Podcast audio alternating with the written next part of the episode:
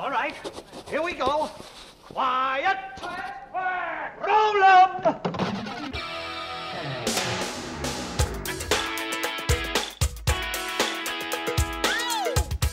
O avanço da tecnologia de captura de imagens criou a necessidade de expressar em cores o que antes a gente tinha em preto e branco. O que antes era a única forma de mostrar a imagem, se tornou uma opção escolhida por muitos para transmitir uma ideia. cor é descritivo, preto e branco é interpretativo. Assim cravou as palavras do fotógrafo Elliot Erwitt.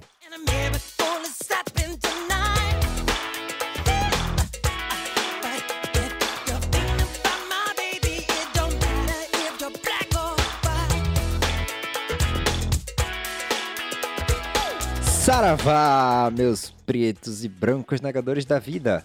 Como vão vocês? Aqui quem fala é Lauro Rodrigues está começando o 12 segundíssimo Luz, Sombra, Ação. Olá, meus queridos, como vocês estão? Eu sou Helena Brasil e hoje eu tô meio desaturada. E hoje a gente tá aqui para dar uma continuidade, né, a essa nossa nova saga, a essa nossa nova aventura de falar de cores. A gente lançou um episódio falando só sobre cores, então caso você esteja caindo aqui agora, é bom você dar uma olhadinha lá, porque a gente fala muito sobre linguagem, como a, a cor entra no seu cérebro. A gente falou muito de uma forma geralzona, não é isso? E agora a gente vai aqui falar especificamente Funciona a cor, né? exatamente como é que ela A funciona. gente explicou como funciona, como a gente percebe cor, como a gente enxerga cor, e agora a gente vai entrar e se aprofundar um pouco mais em, em suas peculiaridades particulares. Exatamente. E que exatamente por isso a gente tem que começar falando de coisas que talvez não sejam exatamente cores. Então, vamos lá.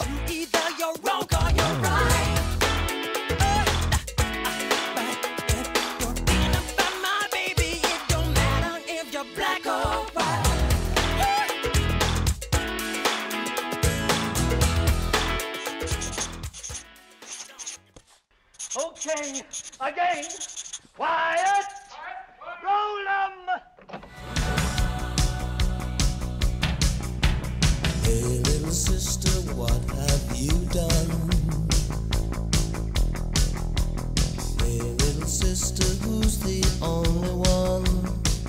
Em muitas línguas, o branco e preto são as primeiras cores, porque está atrelado a conceitos muito básicos da sociedade, o claro e o escuro, o dia e a noite. Então, é uma das diferenciações mais fundamentais da humanidade, de cores em si. Por surgirem tão cedo na, na história, obviamente que os primeiros pigmentos que surgiriam também seriam eles. A gente comentou isso no episódio de cores, né? O preto e o branco é a única coisa, assim, o claro total o escuro total, ou seja, o dia e a noite, é a única coisa que liga todas as sociedades humanas indistinguivelmente. Então, são as duas primeiras cores que as pessoas têm contato. E obviamente que por isso seriam as primeiras cores a surgirem nos dialetos, nas línguas, e também seriam as que dariam mais importância, não é isso? Sim, sim. Próprio, até na Bíblia, né? o- É, é- tudo era escuro e um dia houve luz. Então, isso já tá atrelado a esse conceito básico de claro e escuro, que é o preto e o branco. O primeiro pigmento branco foi o cal, através da calcita, e o preto começou a ser utilizado através do carbono, que era extraído queimando ossos ou madeira, que gerava um pó negro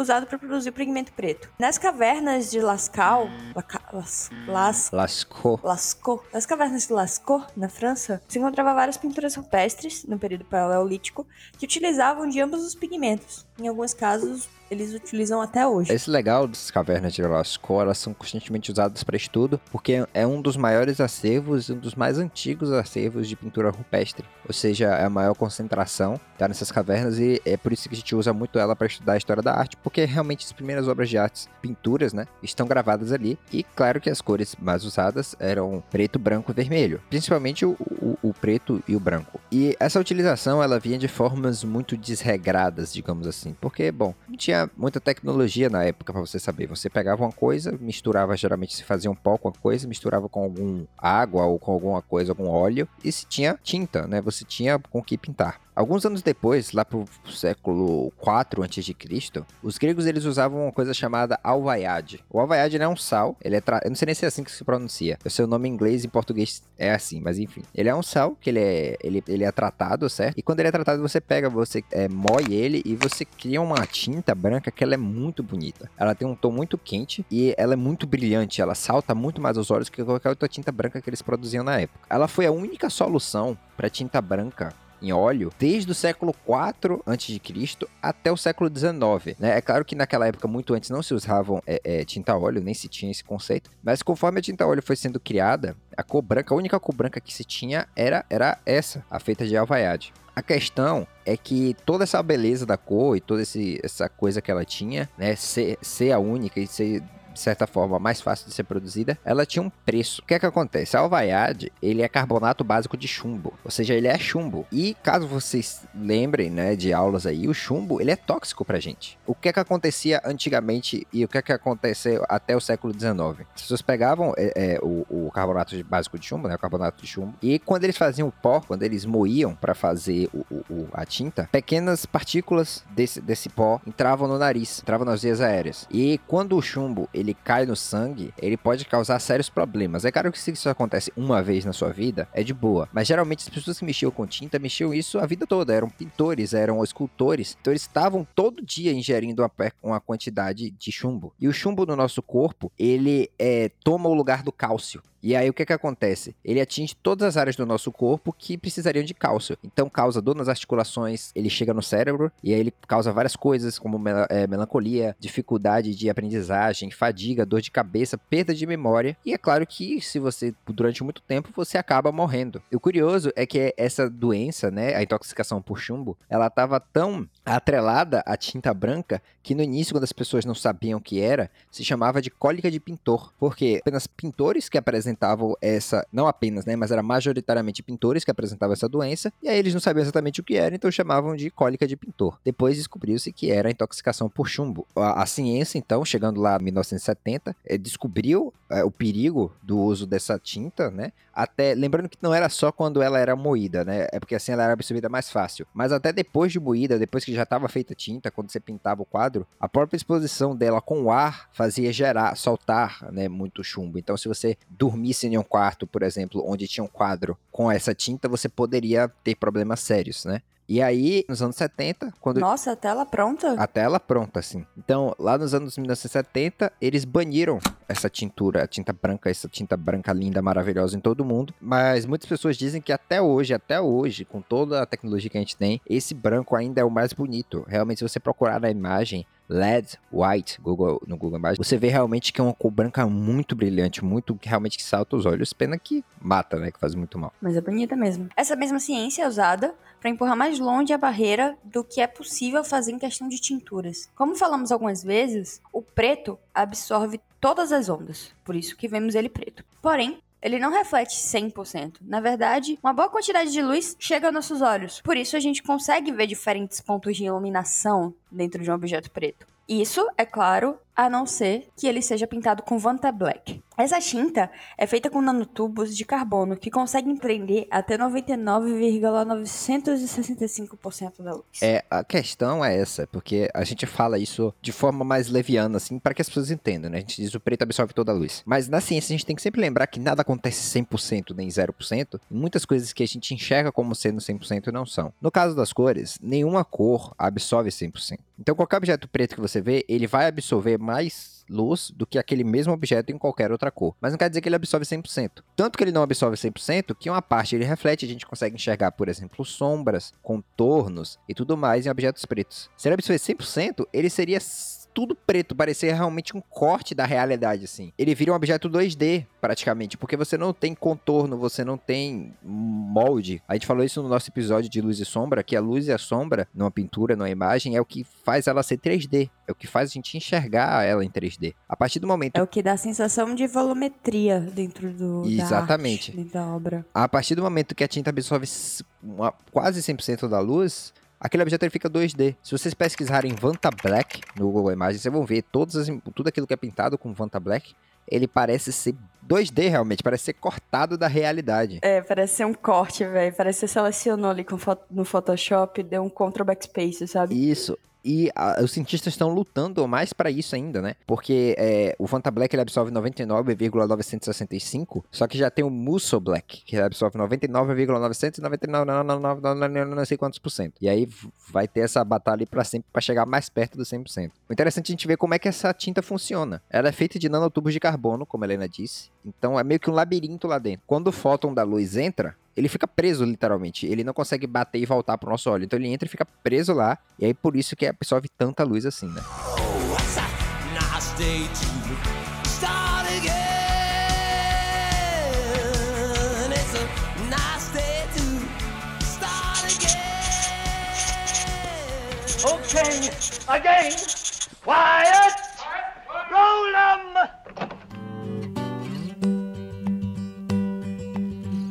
Blackbird singing in the dead of night.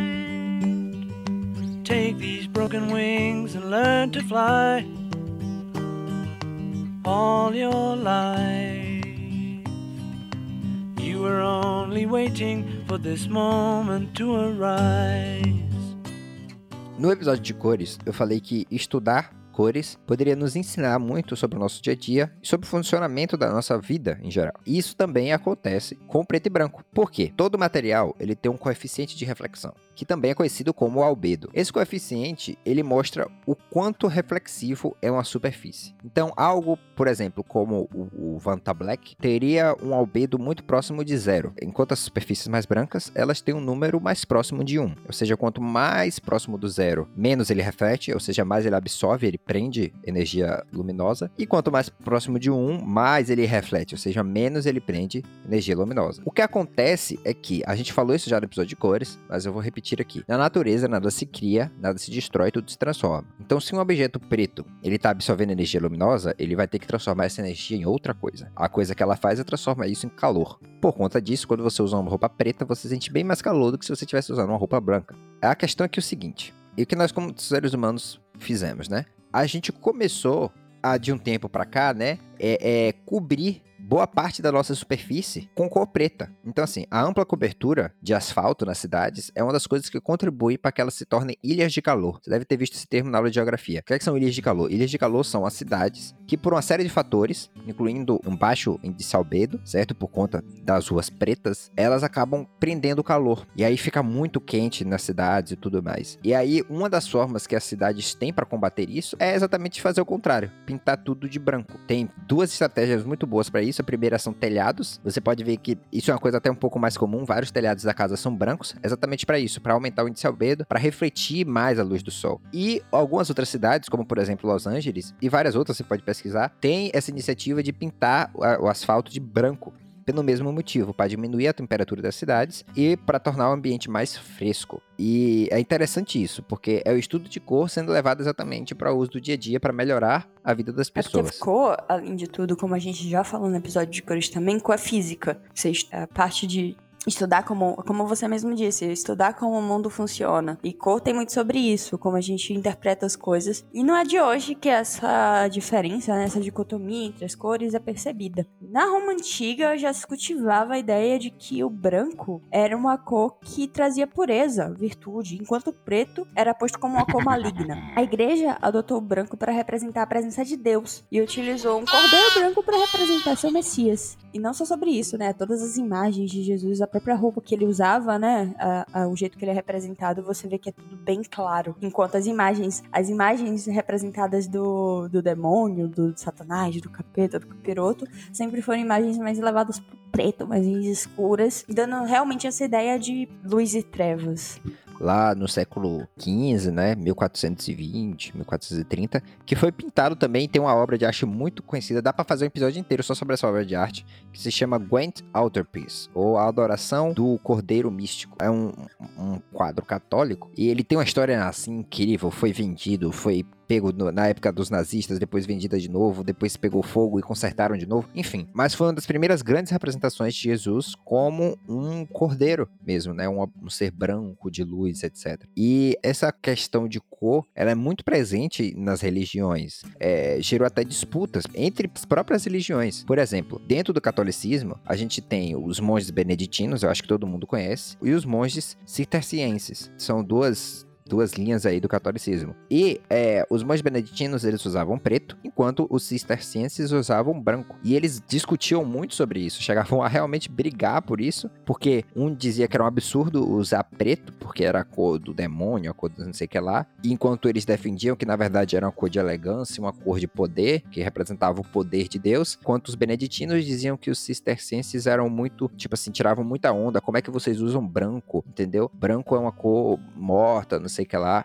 Então, essas discussões com relação a cores e com relação a preto e branco vêm desde muito É, tempo. já no né? século XVII, a cor preta causou ainda mais problemas. Isso porque na época começou a se cultuar um medo da bruxaria. E a caça às bruxas levou à morte de várias pessoas e à demonização de vários animais. Pássaros, bodes, cachorros, lobos, gatos pretos eram considerados amaldiçoados e significavam mau auguro. Já no século seguinte, é, traria um novo significado pro preto. A Revolução Industrial teve essa cor como sua representante. Não só isso, mas a mudança no estilo da vida das pessoas colocou o preto como uma cor de elegância e trabalho. Foi por isso que, por volta dessa época, começou a ser usada pelas pessoas na hora de irem trabalhar. E no final do século XIX, o preto também se tornou a cor da anarquia. É curioso a gente analisar essa coisa com relação ao preto, né? É, dois, a, a- a- no caso, há quatro séculos atrás, preto era uma cor amaldiçoada. Se matavam gatos pretos, se matavam bodes pretos, se reuniam, existiam, existiam é, reuniões não só cristãs, mas de várias religiões, que se juntavam realmente para assassinar esses bichos, porque eles achavam que esses bichos eram amaldiçoados simplesmente pela cor deles, coteados. Eu tenho um gato preto, não consigo nem imaginar a dor disso, bichinhos. E alguns séculos depois, por exemplo, Zimbábue, etc., enxergam a cor preta como uma cor de poder, uma cor de seriedade, principalmente. Eu acho que no século XVIII, ali na época da Revolução Industrial, foi se tornando realmente uma cor de seriedade, para você dizer que realmente, assim, ó, eu estou sério, sou um trabalhador. A partir daí que começamos a usar ternos para ir trabalhar, não é mesmo? A gente já falou muito, a gente já falou muito aqui sobre linguagem e cores. Obviamente que quanto mais contato, a gente acabou de falar isso na verdade, quanto mais contato você tem com a cor, mais palavras no seu dialeto aquilo surge. E é uma coisa curiosa, os esquimós, por exemplo, eles têm mais de 10 palavras diferentes para designar a cor branca, né?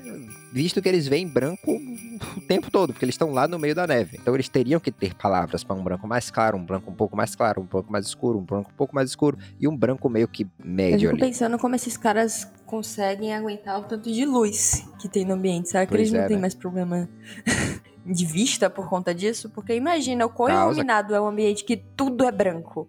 Reflete muito. É um dos motivos, inclusive, do aquecimento global. Porque o que acontece? Quanto mais quente vai ficando, mais calotas polares vão derretendo, ou seja, mais neve vai derretendo, e menos branco você tem no planeta Terra, no Polo e no Sul. Se você tem menos branco, quer dizer que menos luz é refletida, certo? Quanto menos luz é refletida, mais luz é absorvida, ou seja, vai ficar mais quente. Ou seja, o calor derrete o gelo, e o derretimento do gelo causa uma diminuição de superfície branca, e a diminuição de superfície branca acaba causando mais calor, que esse calor acaba derretendo mais gelo, que acaba gerando uma diminuição de superfície branca, e aí vai uma bola de neve que vai se destruindo terrivelmente. Mas voltando a falar aqui agora da, da, da questão social, é que hoje em dia, na nossa sociedade, o preto ele é associado não só a respeito no âmbito do trabalho, mas em questão geral, assim, gente- as pessoas param mais pra pensar quando você fala assim, ah, o que, que preto significa? As pessoas vão dizer que significa luto, significa morte, significa tristeza, e claro, por conta de anos e anos de religião, vão dizer que significa algo maligno. Enquanto que branco sempre representou paz, a gente tem o pombo branco da paz, a gente tem várias coisas, né? É, ano novo,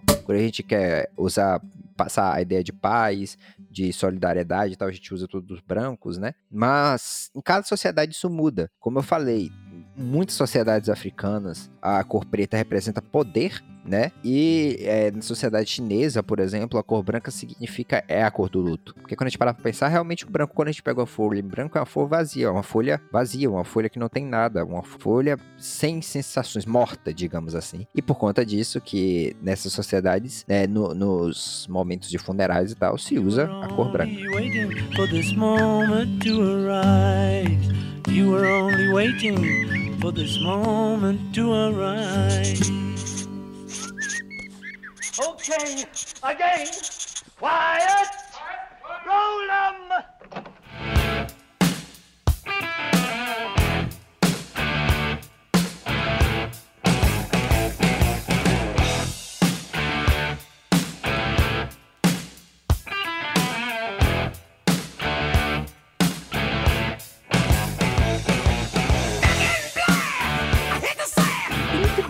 Da, da pintura e da arte é interessante porque muito, por muito tempo a gente só tinha o branco e preto realmente para pintar, para fazer arte. É, e por muito tempo também só teve branco, preto e vermelho, porque os pigmentos que eram usados, os materiais que eram usados era o carvão, a sanguina, que era uma espécie de carvão só que com óxido de ferro, Que é sangue de É. animal.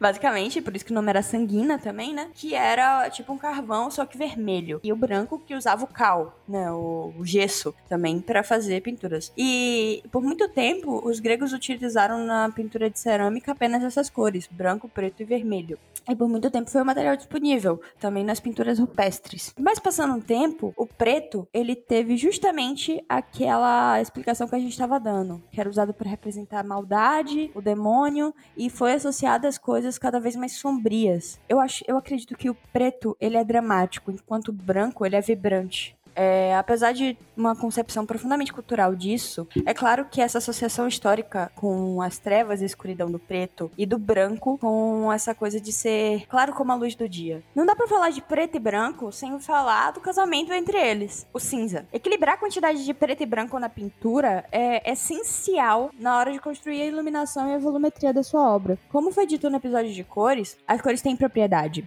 matiz, saturação e brilho. E hoje a gente só precisa se preocupar com o brilho, ou seja, o valor tonal. Porque se há algo especial no preto e no branco, é que eles são cores acromáticas, ou seja, são cores literalmente sem matiz. Então, quando a gente fala de preto e branco, a gente só precisa se preocupar com uma coisa, o brilho. Isso é interessante a gente pensar, porque realmente o preto e branco, eles não são cores, não só na questão do estudo, é, é, é, quando a gente estuda isso em colorimetria, etc., mas assim, até na própria física, porque e, e até na nossa percepção humana. Porque o que, que o nosso cérebro é programado para ver, como a gente falou no episódio de cores? A depender da amplitude da onda que chega aos seus olhos, ele vai interpretar aquilo como cor. Ou seja, se chega uma onda de 700 nanômetros, isso é vermelho, se chega, sei lá, menos é, é outra cor, se for, então é, é por aí. Só que quando não chega nada, o que chega é o preto. Ou seja, se a gente pensar no cérebro como um computador, ele está programado para fazer assim, ó, se tantos nanômetros vermelhos, se tantos nanômetros amarelos, se tantos nanômetros verde, se zero nanômetros preto. Então,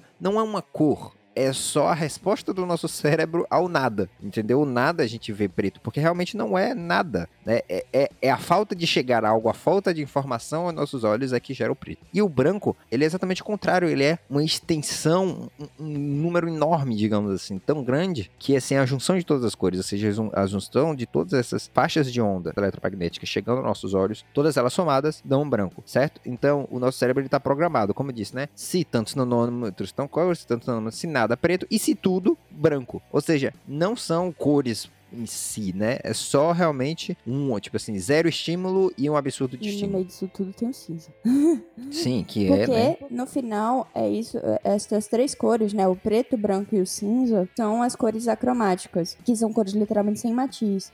E nem saturação. Mas até faz sentido, né? Porque como vai ter saturação se não tem nem matiz? Não tem nem nada pra saturar ou desaturar, porque não tem informação de cor ali. É informação de tom, né? De tonalidade. E eu acredito, inclusive, que essa seja uma ótima forma de estudar pintura. Porque isso tira a sua responsabilidade de se importar com duas informações. A gente só vai se preocupar aqui com o valor tonal, com brilho e iluminação. Vamos falar de escala de cinzas. Por que o cinza vai ser protagonista nessa história? Porque quando a gente fala de pintura de valores, o ideal é evitar extremos, ou seja, o branco ou o preto absoluto. E a gente vai trabalhar com as nuances disso. Porque se a gente pensa em iluminação e no preto como a escuridão total e no branco como a luz completa, faz até sentido que a gente não jogue isso em tudo, porque a gente vai evitar extremos. Um bom equilíbrio desses valores, ele vai trazer um, o clima que você necessita para sua obra, o quanto de luz tem nela e o quanto de escuridão tem nela. Quão ela é iluminada, né? Vamos, vamos considerar que a escuridão, na verdade, é a falta de luz. É a não presença de luz, é o ambiente com um- um- uma luz direta, uma luz indireta é, distante. Tudo isso vai te entregar a quantidade de preto ou branco que você vai usar nessa diferenciação. Se a gente pensar, por exemplo, em obras românticas ou barroca, a obscuridade é clara nas pinturas. E é exatamente isso que eles querem passar. Eles querem passar um ambiente. A obscuridade é clara.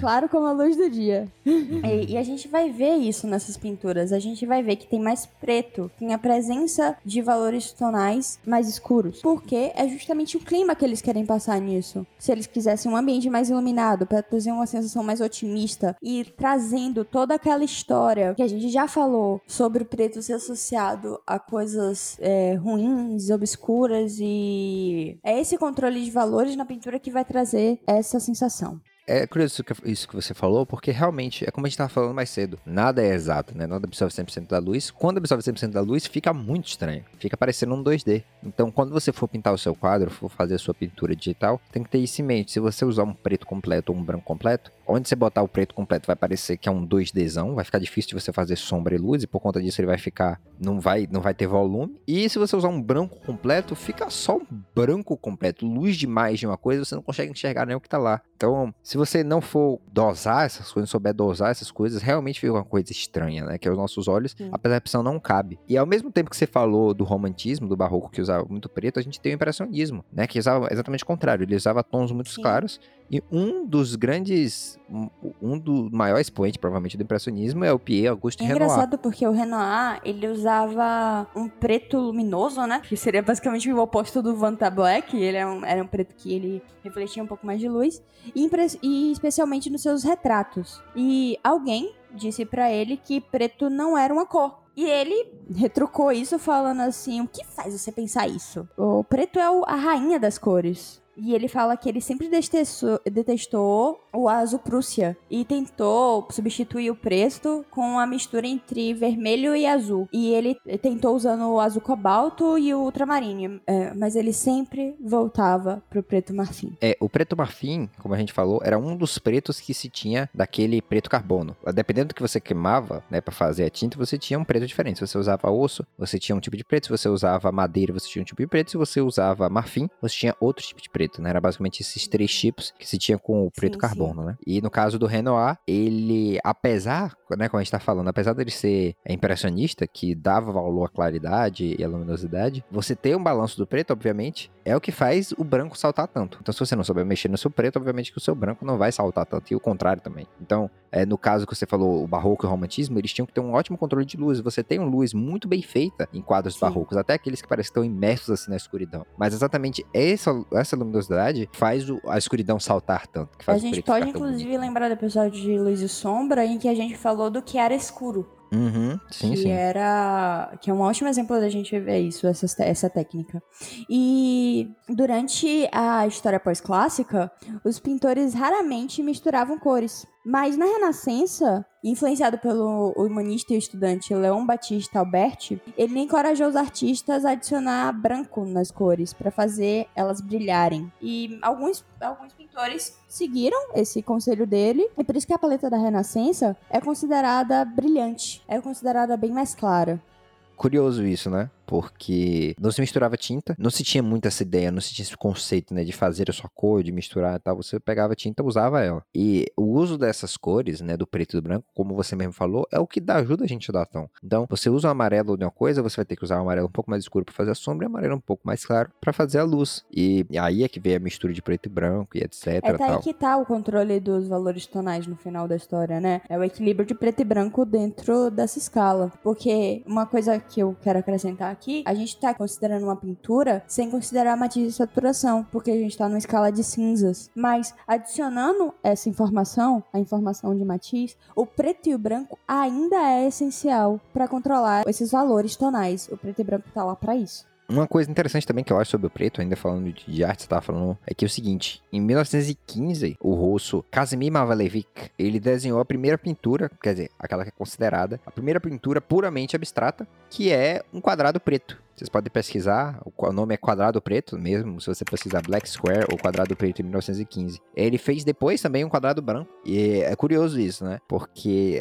as cores que ele escolheu para demonstrar a pureza, digamos assim, do abstrato foi o preto e logo pouco depois o, o branco, né? E ele diz que o curioso é Verdade, que velho, existe mesmo isso. é que a pintura abstrata, ela me lembra um pouco, ela tem muito, né, da expressão humana, porque é relativamente simples, né? Quadrado preto, ele falou que isso não era uma demonstração de habilidade, mas a materialização de uma ideia. Ou seja, ele teve uma ideia e fez, e não ele não quis demonstrar, olha só como eu sou pica na pintura. Não, ele simplesmente quis mostrar a ideia, e a ideia dele era relativamente simples de ser representada, com, no caso, um quadrado preto. E a gente comentou um pouco também sobre a diferença, né, entre cor luz e cor pigmento. A gente fala disso muito interessantemente. Então, na cor luz a gente tem o RGB, o vermelho, o verde e o azul. Quando essas três cores se juntam, a gente tem o branco. Se você não tá entendendo o que a gente tá falando aqui, vai ver o episódio de cores, né? Na quando a gente trata de impressão, a gente já falou, a gente tem o CMYK, que é um pouco diferente, certo, Uhum. sim, Helena? sim. Quando a gente fala de CMYK, a gente tá falando de pigmento. E como as cores elas são criadas nesse processo de pigmentação. Porque se você pensar na cor como luz, a cor digital, a gente tende a entender o processo como sendo mais fácil. Até quando a gente fala de pigmento, a gente tá falando também de reações químicas entre as cores. Então vamos lá. Se a gente parar pra pensar como as cores são criadas no CMYK, por quê? No CMYK existe uma peça essencial, peça mais importante dessa equação, que é justamente o Ki. O K, como a gente já falou no, dentro do episódio de cores, é o preto dentro do CMYK, que seria ciano, magenta, o Ki, né? Que seria o preto, mas na verdade é Ki, que é, representa a chave. Mas por quê? Por que o preto é uma chave dentro da indústria gráfica? A gente falou isso por cima no episódio de cores, mas a gente não me explicou isso muito aprofundadamente, é isso que eu vou fazer agora. Como as cores são criadas no CMYK? Vamos pensar nisso. Se a gente aplicar o amarelo no papel e continuar adicionando tinta amarela, ela vai ficando mais saturada, mais saturada à medida que você aplica a tinta. Logo, você vai ter amarelo e nada mais. Porque aplicar mais tinta não vai trazer nuances a isso, só vai saturar mais a cor e no máximo manter ela. Então, podemos tentar o quê? Aplicar o ciano ou magenta. Mas eu acho que se vocês ouviram o episódio de cores, vocês também sabem o que vai acontecer se a gente fizer isso. A cor vai ficar verde, vai ficar laranja, mas nunca amarelo mais escuro. E aí vem o preto. E por que ele é importante? Porque ele tá lá justamente para fazer essas variações de tons e contraste, definir contornos e equilibrar aquilo. A verdade, no final, é que no CMYK, se você estuda um pouquinho, você vai ver que tem cada quantidade de cor ideal para fazer a tonalidade que a gente precisa. E por isso que é um sistema que funciona. Mas o preto é essencial para definir contornos e é essencial para definir nuances e equilibrar valores, como a gente falou mais cedo. E, e é engraçado porque quando a gente para pra pensar em copigmento, eu acho que é muito mais complicado. E tem muito mais fatores envolvidos. Por exemplo, é, a oxidação. Às vezes você imprime a parada e ela, com contato de luz do sol, do vento, do clima, ela vai alterar aquela cor. A questão do, do CMYK tá exatamente aí, né? A gente entender que quando a gente fala de cor luz, ela tá saindo do, do foco, né? Do, do, do ponto diretamente pro nosso olho. Ou seja, da fonte, né? Diretamente pro nosso olho. Quando a gente fala de pintura, tem uma coisa no meio do caminho, que é a luz que tá no ambiente, que ela vai bater naquela tinta, e aí daquela tinta, daquele pigmento, vai bater no nosso olho. E aquele pigmento, ele tá apenas absorvendo, né? é, é, luz. Ou seja, se eu tenho um pigmento amarelo, eu coloco um ciano e um magenta, a gente vai misturar as três cores pigmentos e vai gerar preto. Por quê? Porque você está absorvendo uma faixa, aí você mistura com uma que está absorvendo outra faixa, digamos, uma, a amarela tá absorvendo a faixa A de luz, o ciano está absorvendo a faixa B de luz e o, o magenta está absorvendo a faixa C de luz. Se você misturar os três, vai absorver A, B e C, que é tudo, ou seja, preto, como a gente falou mais cedo. Interessante isso, né? Porque o preto na indústria gráfica ele acabou se tornando realmente essa chave de você conseguir aumentar o tom e diminuir o tom, pegar uma imagem que está no digital, que está em RGB, e transformar isso né, em impressão. Então, isso realmente é sensacional.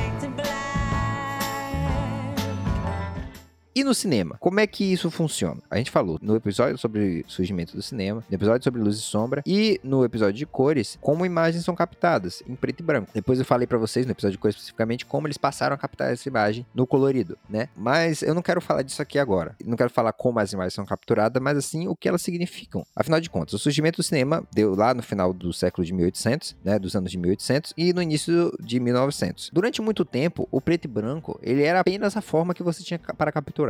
Isso até o expressionismo alemão. O curioso é que a gente falou um pouco atrás do impressionismo, né? E o expressionismo alemão, ele é uma resposta ao impressionismo francês. A gente falou de Jean-Pierre Renoir, que ele é provavelmente o maior expoente do impressionismo francês, e alguns anos depois a gente teve o expressionismo alemão. E o que que é o expressionismo alemão? Né? Como o próprio nome diz, enquanto o impressionismo buscava é, é, é, uma representação interna dos sentimentos internos, então tinha muita claridade e tal, o expressionismo ele buscava expressar, ou seja, colocar para fora o sentimento do artista e tudo mais. O que acontece é que é o seguinte, o expressionismo ele aconteceu ali durante a Primeira Guerra Mundial, certo? E foi o movimento artístico que ele tocou várias formas da arte. Ele tocou a pintura, tocou a música, tocou, claro, o cinema, né, que estava surgindo na época. E os alemães eles davam muito dinheiro para que a produção dos filmes fossem feita. E como era uma época escassa por conta de guerra, épocas de guerra sempre é uma época escassa nos países que estão participando. Então, o que você tinha era que eles exportavam muito os filmes, né, por conta de tudo isso. E como se passava em período de guerra, obviamente que esse movimento, ele iria, as obras desse movimento,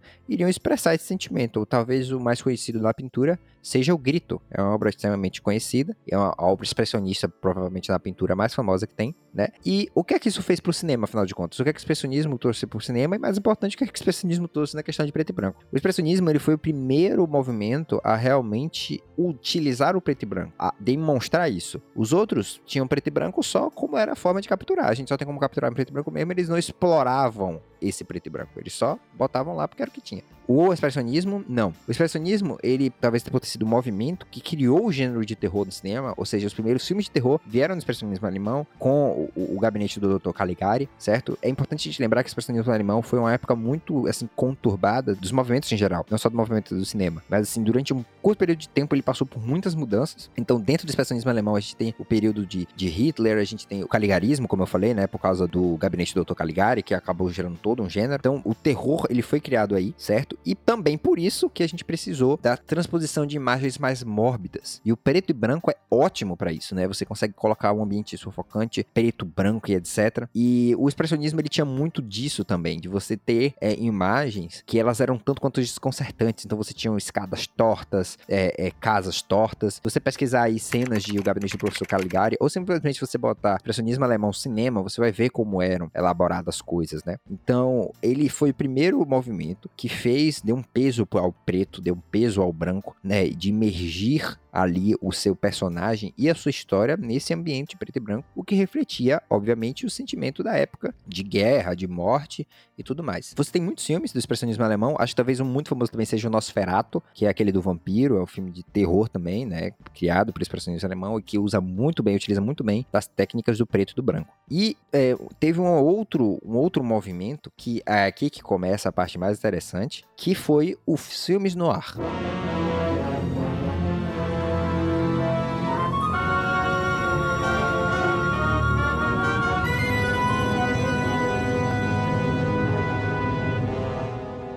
Você sabe o que é filme no ar? Se você não sabe, tudo bem. Até os especialistas de cinema não conseguem classificar exatamente o que seria o noir. Por quê? Não se sabe se o noir foi um movimento cinematográfico, foi um gênero cinematográfico, né? É um gênero cinematográfico, ou se é um estilo. A você que não entende muito tá falando, tá com a diferença dos três. Eu vou falar rapidamente aqui. Um movimento, ele é causado por uma série de implicações políticas, geográficas, históricas que pressionam um certo grupo de artistas, de pessoas a pensarem daquela forma, certo? E aí, por conta disso, por conta dessa pressão vindo de todos os lados, acabam se gerando filmes com temáticas semelhantes. Ou até mesmo, o que acontece muito é das pessoas realmente se reunirem e falarem: olha só, vamos fazer esse tipo de cinema, certo? Então, isso é um movimento cinematográfico. Então, como eu dei o exemplo do expressionismo alemão, o mundo inteiro estava em questão de guerra, estava todo mundo passando por essa situação melancólica, e os artistas retrataram isso através do expressionismo alemão. O estilo, ele é simplesmente algo muito individual de algum produtor de conteúdo. Ou seja, ele tem aquele jeito de fazer isso. E um gênero nada mais é do que uma soma de estilos que se consagra. Então, a partir do momento que, por exemplo, vamos dizer, eu, eu crio o estilo. O estilo do filme, dos filmes de João é que é tudo amarelo e trata de assuntos familiares e se passa no espaço, um exemplo. E aí, isso, por algum motivo, por motivos históricos, culturais, acabam virando, acabam se concretizando e isso passa a virar um gênero, em que os filmes são amarelos, falam sobre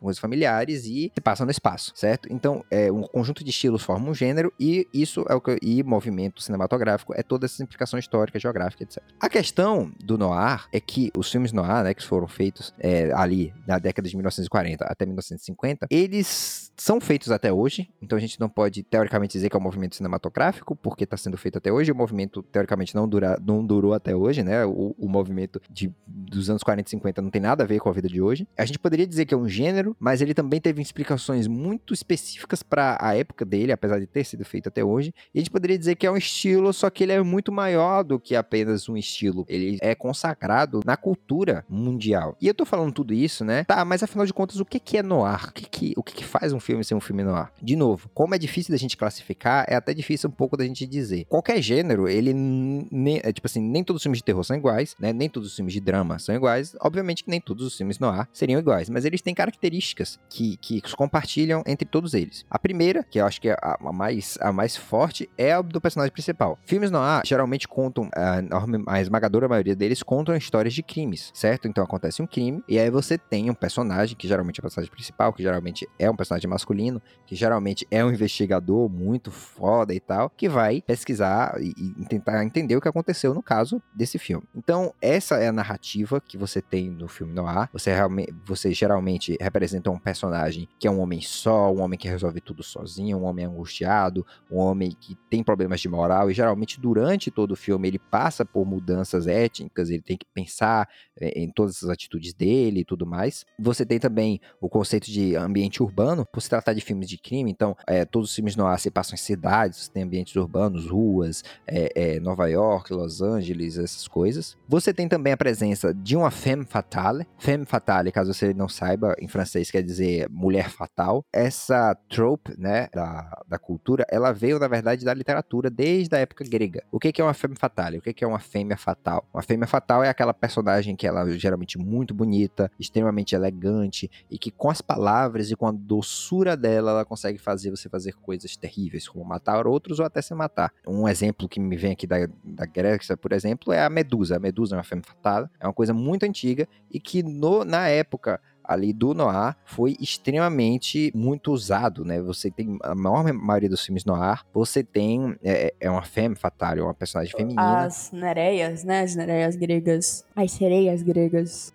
Sim, sim, exatamente. Também é um outro exemplo de femme fatale. Isso é o que faz o noir. Mas o detalhe maior que eu acho é o preto e branco. É importante a gente lembrar, como eu falei também no, no episódio de cores, é, o cinema colorido ele já existia, certo? Ele já existia há muito tempo, na verdade, há uma certa quantidade de tempo. Ele, de forma prática, já existia também há menos tempo, mas existia, só que ainda era uma coisa muito cara. Então, como foram, a questão, foram filmes foram feitos entre os anos 40 e entre os anos 50, certo? Nesse período, como eu tô falando, tinha filme colorido, mas era muito caro, era uma coisa assim, realmente ponta de linha, então muitas pessoas preferiam simplesmente fazer o filme preto e branco num orçamento menor. Só que o preto e branco, no caso do noir, ele é muito significativo. Ele é uma linguagem, talvez até é, tão importante quanto no expressionismo alemão. Porque se trata exatamente disso. Se trata de um personagem que ele passa por uma série de questões morais e que por conta disso, ele tem que estar tá ali sempre repensando o bom e o mal. Porra, será que eu sou ético? Será que eu não sou? Toda a estética em preto e branco consegue causar isso muito bem. O preto e branco e o noir andam juntos por conta disso. O preto e branco se atribuiu ao noir, acabou virando uma representação do noir, apesar de os filmes noirs terem seguido, né? Você tem filmes hoje em dia que são noir, né? Na verdade, a, a, se a gente considerar o noir como um movimento, ele acabou nos anos 50, no final dos anos 50, ali, início dos anos 60. Mas se a gente considerar ele como um gênero, que ele não deixa de ser também, ele é feito até hoje, só não muitos deles não são em preto e branco. No filme noir, por exemplo, que a gente poderia pensar como noir, é Onde os Fracos Não Têm Vez, é um filme dos anos 2000, que é considerado por muitos o melhor filme do mundo, e ele, ele é noir, mas ele não é preto e branco, né? Você tem Os Intocáveis, que é um filme um pouco mais antigo, mas também não é preto e branco, e é é noir. É, você tem Taxi Driver, você tem filmes recentes, Driver, que é o,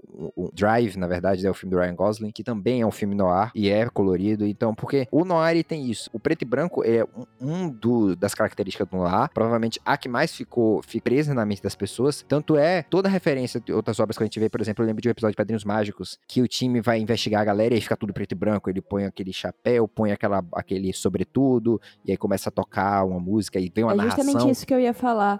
Que eu- minha primeira, meu primeiro contato com algo noir foi um gibi da Turma da Mônica. Em que era o Cebolinha investigando alguma coisa, aí tudo ficava preto e branco, ele botava o chapéuzinho sobre tudo e virava algo noir. E é interessante porque realmente existe E vinha a narração, é, né? a narração em cima e tudo mais. E é interessante porque, apesar de, tipo assim, como você falou, o gênero não está mais aí, ou ele tá, mas de outra maneira, existem milhões de coisas que se banharam nessa referência. Eu não acredito que exista uma série policial ou um filme policial que não tenha pegado referência no que foi o Noir, no que é o Noir e, e nesse novo Noir que chega aí, né? O noir, é, muitas pessoas, inclusive, chamam os filmes depois da década de 60 de neo-noir, né? Seria o novo noir. Que faz um, um certo sentido, até pela questão das cores, mas até dos temas abordados, apesar de serem semelhantes, não é o mesmo. Mas com certeza, o gênero que hoje a gente tem como gênero de filme policial, ele não bebeu pouco, bebeu quase que 100% do noir, nesse sentido de investigação e tudo mais, etc. É, a narração, como eu tava falando, era uma coisa muito comum do noir. Você sempre tem aquela narração que fala assim, tipo, Ah, John Scrubber, um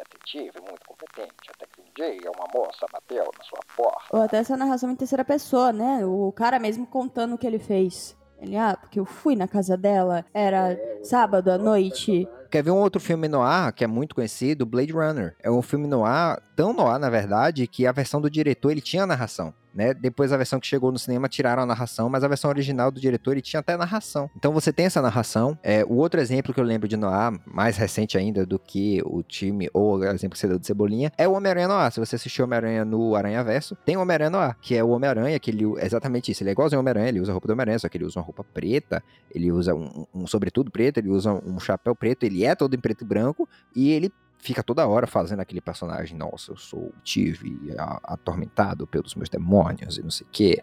E Uma é menção isso. honrosa, tem um, um projeto também, um livro, que eu apoiei, inclusive, no cartaz, e que era o Noir Carnavalesco, que era a- um Noir investigando um crime que acontece no meio do carnaval.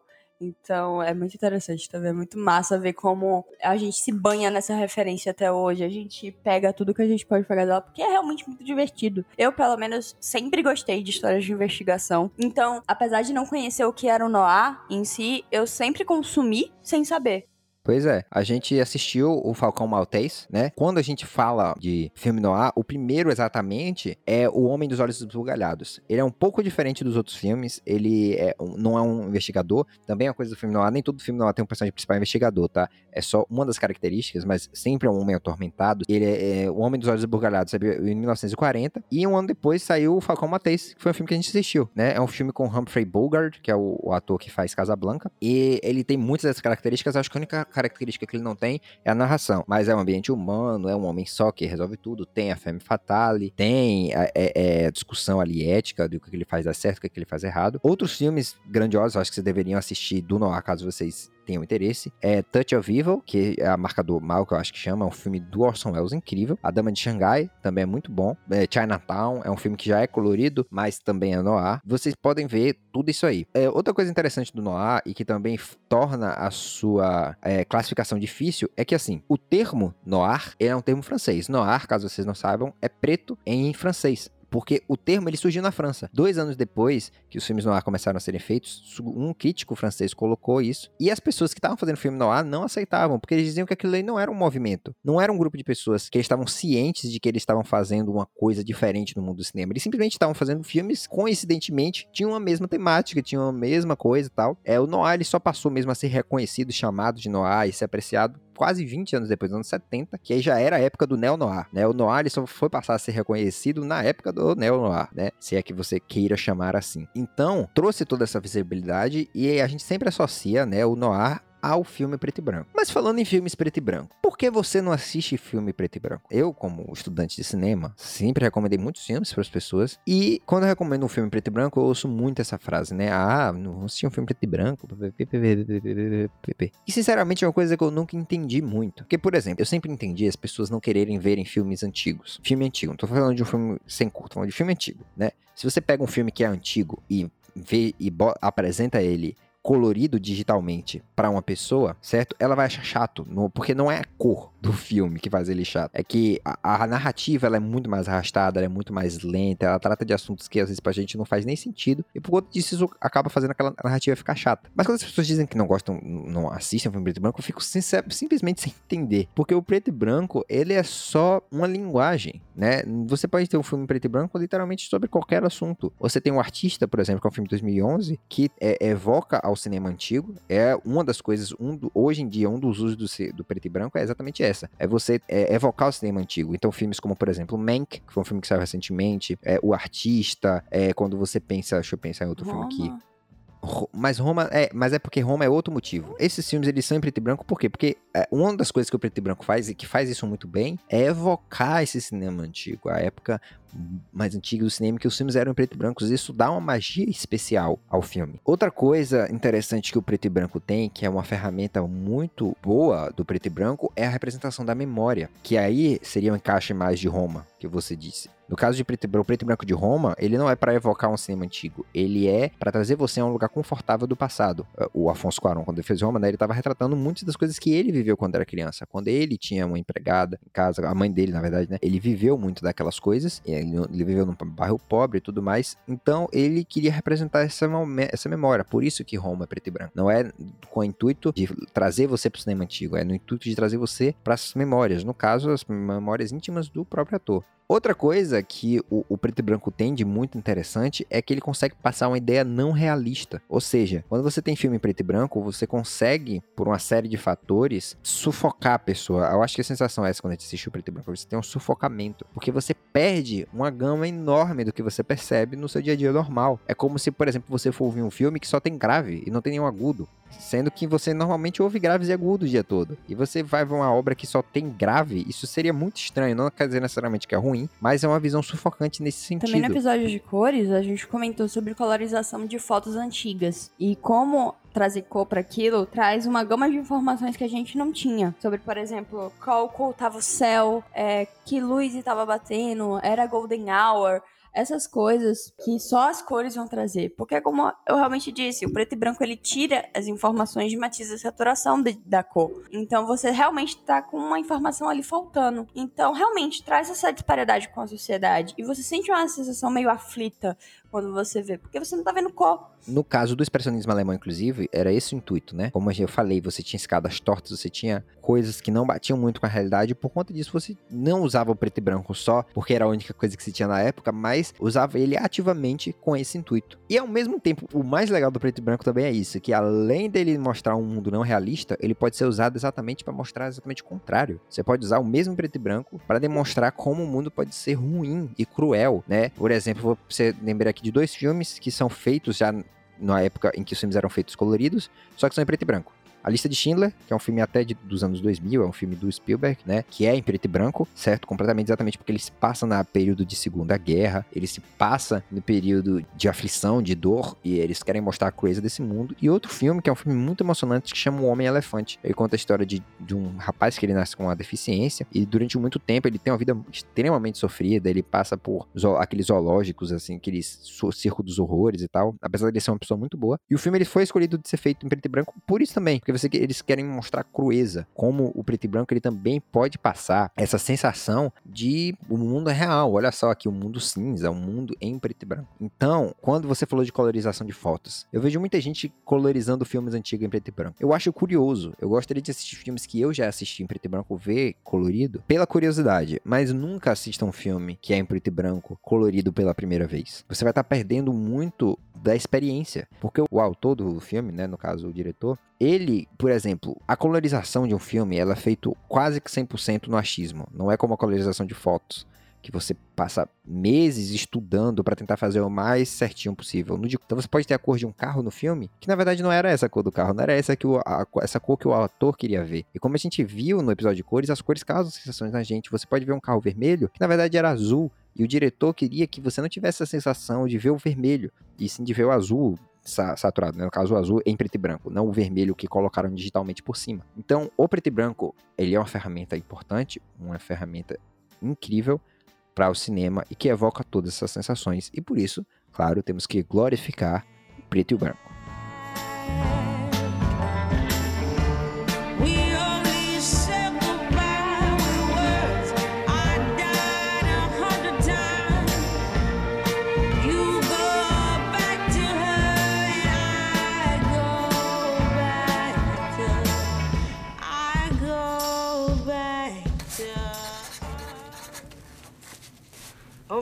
Let's go. Quiet. Quiet. Quiet. Roll 'em.